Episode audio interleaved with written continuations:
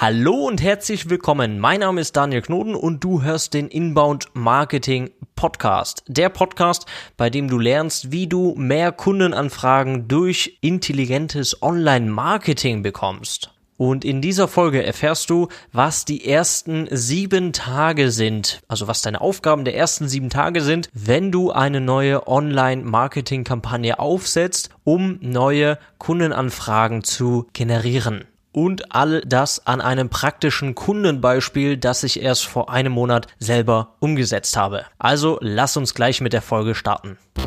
Was sind nun die Aufgaben, die du hast in den ersten sieben Tagen, wenn du eine neue Lead-Generierungskampagne aufsetzen willst? Ich mache dir das vor an einem Kundenbeispiel, nämlich ist dieser Kunde Anbieter oder er akquiriert Fördermittel für Projekte. Ich will das mal so allgemein halten. Also er akquiriert Fördermittel, staatliche Fördermittel für Projekte.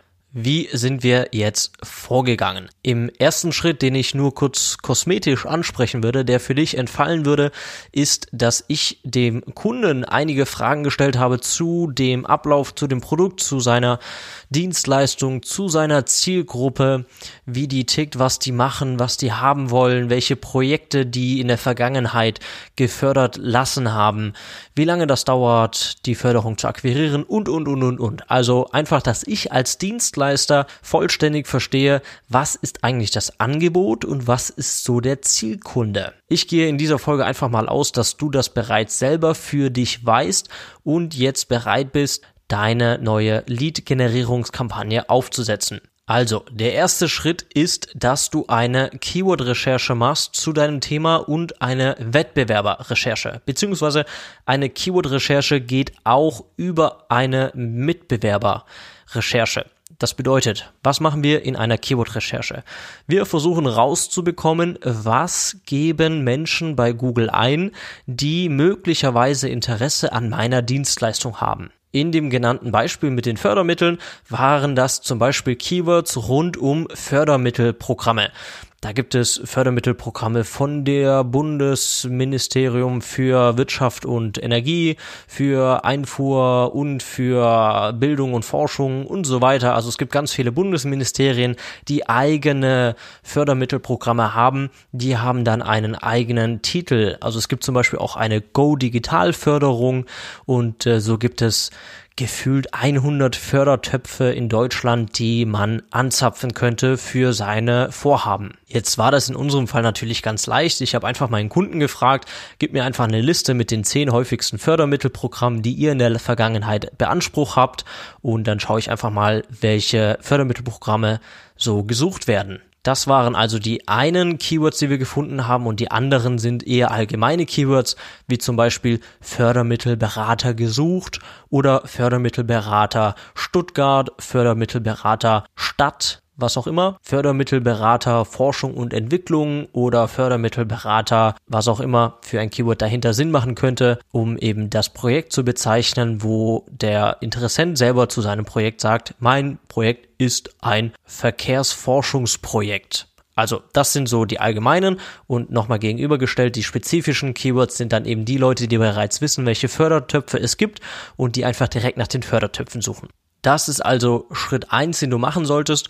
Und die Wettbewerberrecherche heißt eigentlich nur, dass du dir im Klaren wirst, wer ist Wettbewerber, wer wirbt auch online mit deiner Dienstleistung oder mit einer Dienstleistung, die ähnlich zu deiner ist und auf welche Keywords schaltet dieserjenige Werbeanzeigen, beziehungsweise mit welchen Werbeaussagen geht dieser Mitbewerber an den Markt.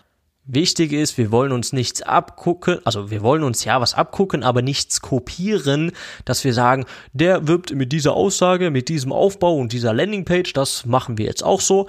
Das macht keinen Sinn, aber du solltest einen Überblick haben, mit welchen Aussagen deine Wettbewerber rausgehen, weil du willst auch wissen, was sieht ein Interessent da draußen, der sich ernsthaft für das Thema interessiert, weil der wird ja automatisch auch zu deinen Wettbewerbern kommen.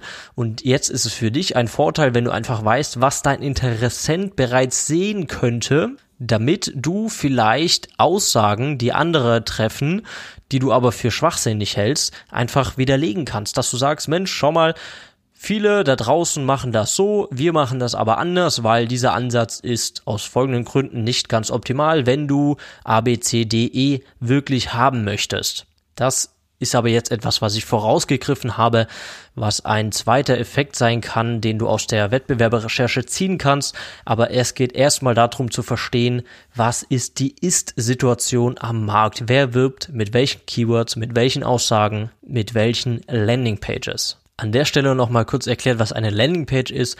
Eine Landingpage ist eine Webseite, auf die ein Interessent über eine Werbeanzeige kommt und dann sich über dein Angebot informieren kann. Also auf der Landingpage sollte von oben bis unten hin all das stehen, damit dein Interessent auf dieser einen einzigen Seite versteht, wer du bist, was du machst, was du für ihn tun kannst und was er davon hat, wenn er dich kontaktiert und vielleicht nicht die anderen. So. Das war also Schritt eins: Keyword-Recherche und Markt-Ist-Situation über eine Wettbewerber-Recherche herauszufinden. Schritt zwei ist jetzt, dass du gleiche Keywords zu gleichen Keywords gruppierst. Damit meine ich zum Beispiel alle Keywords, die über das Fördermittelprogramm A gehören, in eine Gruppe. Die Gruppe nenne ich dann einfach Fördermitteltopf A. Und alle Keywords, die zu Fördermitteltopf B gehören, gruppiere ich alle zusammen in die Gruppe Fördermitteltopf B. Und alle Fördermittelberater-Keywords gruppiere ich in die Gruppe Fördermittelberater-Keywords. Damit will ich eigentlich nur sicherstellen, dass ich wirklich hypertargetiert eine Landingpage für jede Gruppe von Keywords aufbauen kann. Damit, wenn jetzt jemand sucht, zum Beispiel BMWI, das ist ein Fördermitteltopf, der angezapft werden könnte, dass wenn Menschen einfach nach diesem Fördermitteltopf suchen, nicht auf eine allgemeine Fördermittelberater-Webseite kommen, weil derjenige will ja was zu diesem Fördermitteltopf wissen, wie er da drankommt vielleicht und nicht zu einem Fördermittelberater, was das ist und was man damit so machen kann, sondern der will genau dazu, zu dem Keyword, zu dem er gesucht hat, eben mehr Infos haben. So, und jetzt sind wir ja schon etwas vorausgeeilt, nämlich mit diesen jetzt gruppierten Keywords können wir uns überlegen, welche oder wie viele Landingpages brauchen wir eigentlich, um unsere Kampagne live zu schalten. Weil wenn du jetzt zum Beispiel drei Fördertöpfe identifiziert hast, also drei Keyword-Gruppen zu jeweils einem Fördermitteltopf, dann solltest du auch zu jeder Gruppe eine haargenaue angepasste Landingpage entwerfen. Also das bedeutet, dass du zwar drei verschiedene Landingpages hast, das heißt aber nicht, dass du dreimal komplett das Rad neu erfinden musst. Mal angenommen, du machst eine Landingpage zu einem Fördermitteltopf A und ein Fördermitteltopf B ist eigentlich sehr ähnlich, aber nur die zugehörige Stelle, die dafür verantwortlich ist, ist anders und natürlich auch der Name des Fördermitteltopf ist anders. Dann würde ich eben diese Begriffe auf der zweiten Landingpage austauschen und damit die Landingpage relevanter machen, aber der ganze Rest, den du auf der Landingpage erklärst, zum Beispiel wie funktioniert das Antragstellungsverfahren und so weiter und so fort. Das ist ja wahrscheinlich bei beiden Fördermitteltöpfen ähnlich.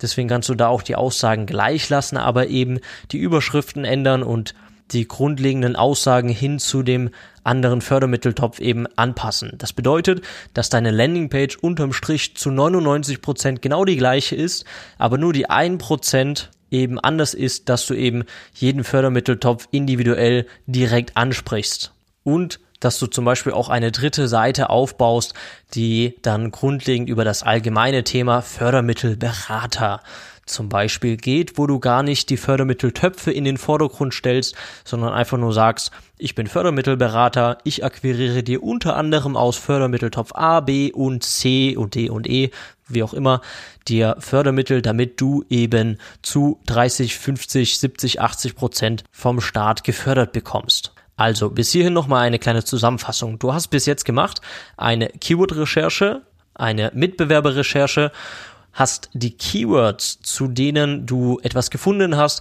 die hast du jetzt logisch zusammengruppiert und dir überlegt, zu welchen Keywords brauchst du welchen groben Aufbau von Landingpages. Jetzt würde ich dir empfehlen, dass du die Landingpage, bevor du sie wirklich umsetzt in deinem Page Builder, in deinem Funnel Builder, in deinem WordPress oder so, dass du dir erstmal ein Wireframe erstellst. Ein Wireframe kannst du so einfach machen, dass du dir einfach ein DIN A4-Blatt nimmst und mit einem Kugelschreiber aufmalst, oben links ein kleines Kästchen anzeichnen und sagen, hier steht mein Logo, dann machst du ein Viereck darunter und dann sagst du, da kommt später ein Video hin. Und dann schreibst du rechts in einer hingeschmierten Schrift einfach eine kleine Überschrift hin, sagst hier, da soll konzeptionell später eine Überschrift stehen, hier will ich irgendwie Logos von Kunden einbinden, hier will ich irgendwie die Logos von den Bundesministerien einfügen, die eben Fördermittelprogramme anbieten und so weiter. Dass du dir einfach mit Stift und Papier über das Konzept der Landingpage bewusst wirst.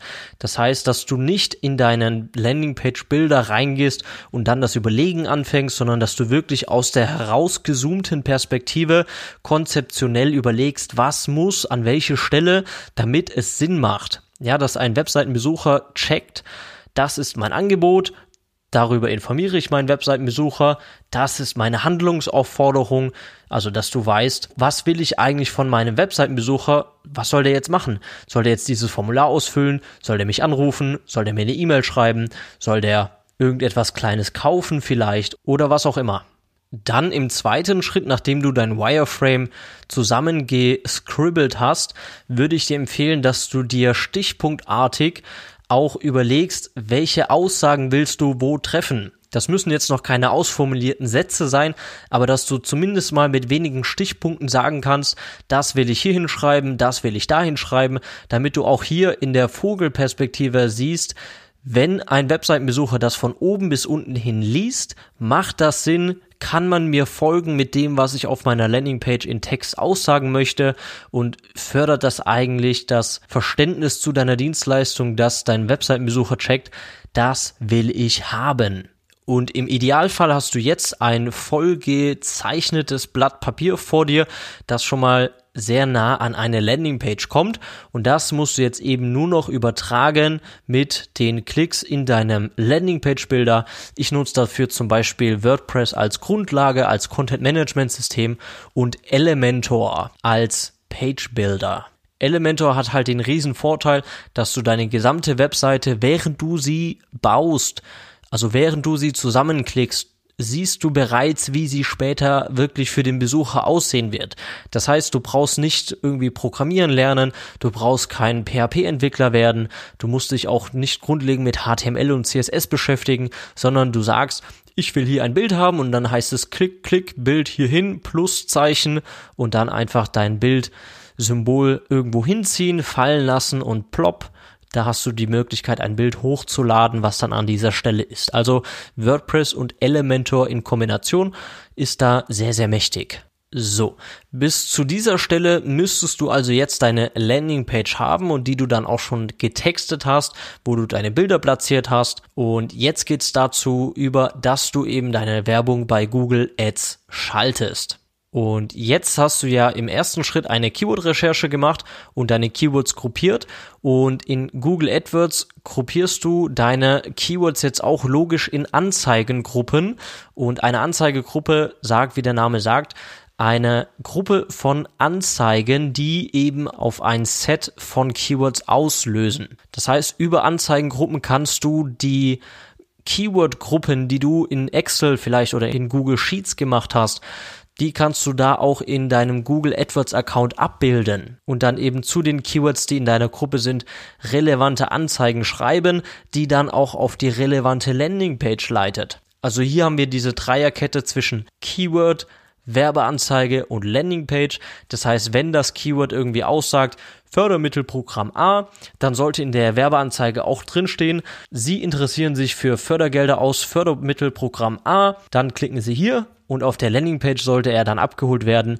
Hier bekommst du alle Infos zu Fördermittelprogramm A. Und das ist eigentlich auch schon das ganze Geheimnis, wie Google Ads Werbung wirklich gut funktioniert. Nämlich, dass du wirklich, wirklich, wirklich relevant bleibst und dir den Aufwand machst, wirklich Keywords haargenau zu gruppieren, zu segmentieren, dafür relevante Anzeigen zu schreiben und auch relevante Landingpages zu machen, weil du kannst davon ausgehen, dass 98 Prozent aller Leute, die bei Google Ads Werbung schalten, dass die sich diesen Aufwand nicht machen. Aber es ist ja auch absolut logisch, dass das so funktioniert, weil wenn du nach etwas suchst und du bekommst das, wonach du gesucht hast, dann bist du glücklich. Und wenn das in einer Transaktion oder in einer Kontaktaufnahme endet, ist das auch nur logisch, weil wenn das nicht passen würde, würde ich auch nirgendwo etwas kaufen, was mir angeboten wird, geschweige denn mich irgendwo melden zu einem Thema, was ich gar nicht gesucht habe. Also hier ist halt der Schlüssel zum Erfolg, relevant zu sein. Jetzt gibt es allerdings noch den Fall, dass du vielleicht gar keine Keywords gefunden hast, zu denen genug Menschen im Monat suchen. Das heißt, wenn du jetzt Keywords gefunden hast, zu denen allerdings nur 10, 15 Leute, 20 Leute im Monat suchen, dann bekommst du damit natürlich auch nie Traktion hin, dass du mal am Tag einen oder zwei Kundenanfragen bekommst. Das wäre dann zu wenig. In solchen Fällen wäre es dann schlauer zu überlegen, wie kann ich auf Facebook oder auf LinkedIn Werbung schalten und ein relevantes, attraktives Angebot zu machen an meine Zielgruppe, die eben in diesem Stadium gerade ist, sich zu Fördermitteln zu informieren. Dann wirst du allerdings nicht mehr allzu weit kommen mit einer Landingpage, wo du irgendein Fördermittelprogramm erklärst, sondern da wäre dann effektiver, wenn du sagst, diese sieben Schritte führen dazu, dass du eine Bewilligung von deinem Fördermittelprogrammanbieter bekommst. Damit meine ich eben, wenn Menschen nicht gerade proaktiv nach deiner Lösung oder nach deinen Informationen suchen, dass du wirklich mit einem etwas anderen Ansatz, der attraktiver wirkt als die rationale Erklärung eines Fördermittelprogramms, dass du dann eben über so einen Ansatz die Menschen auf Facebook oder auf LinkedIn besser abholen kannst als eben mit deiner normalen Standard Landingpage, die bei Google vielleicht sehr, sehr gut funktionieren würde, dass die aber bei den Werbeplattformen, wo keine ernste Suchabsicht vorher getätigt wurde, dass die da eher nicht funktionieren wird. So, und damit kommen wir auch schon langsam zum Ende. Ich hoffe, es wurde so ein bisschen klar aus der Vogelperspektive, was die ersten Schritte sind hin zu deiner ersten Kampagne, um Neukundenanfragen über das Internet zu generieren. Wenn du jetzt sagst, Mensch, das war alles sinnvoll, aber hier und da habe ich noch Fragen, dann habe ich die perfekte Lösung für dich. Nämlich habe ich eine Facebook-Gruppe zu diesem Podcast ins Leben gerufen. Den findest du unter www.daniel-knoden, das wird K-N-O-D-E-N geschrieben, .de. Dort findest du Informationen zu der Facebook-Gruppe zu diesem Podcast und ich habe ihn dir natürlich auch nochmal hier in den Show Notes verlinkt. Stell da einfach deine Beitrittsanfrage und poste direkt los mit Fragen zu, zum Beispiel, Mensch Daniel, du hast hier über dieses Thema geredet, wie würdest du das eigentlich bei mir machen? Stell da einfach deine Fragen, auch gerne sehr konkrete Fragen, sehr tiefe Fragen, vielleicht auch technische Fragen, da bin ich immer für zu haben. Und genau, der Weg für dich jetzt ist eben diese Facebook-Gruppe. Und ich würde mich riesig freuen, wenn du da Mitglied wirst und mit uns und der Community interagierst, damit wir alle davon was haben, alle voneinander lernen können und wir alle besseres Marketing machen können. Denn unterm Strich will ich, dass meine Kunden und meine Community wirklich laufend Kundenanfragen durch Online-Werbung und Online-Marketing generiert. Das war's also für diese Folge und ich würde mich natürlich auch freuen, wenn du diesen Podcast abonnierst, eine 5-Sterne-Bewertung abgibst, im besten Fall, wenn es dir denn 5 Sterne wert waren und wenn du in der nächsten Folge wieder mit dabei bist. Das war's für heute und ich wünsche jetzt noch einen schönen Tag oder schönen Abend. Bis zum nächsten Mal, dein Daniel.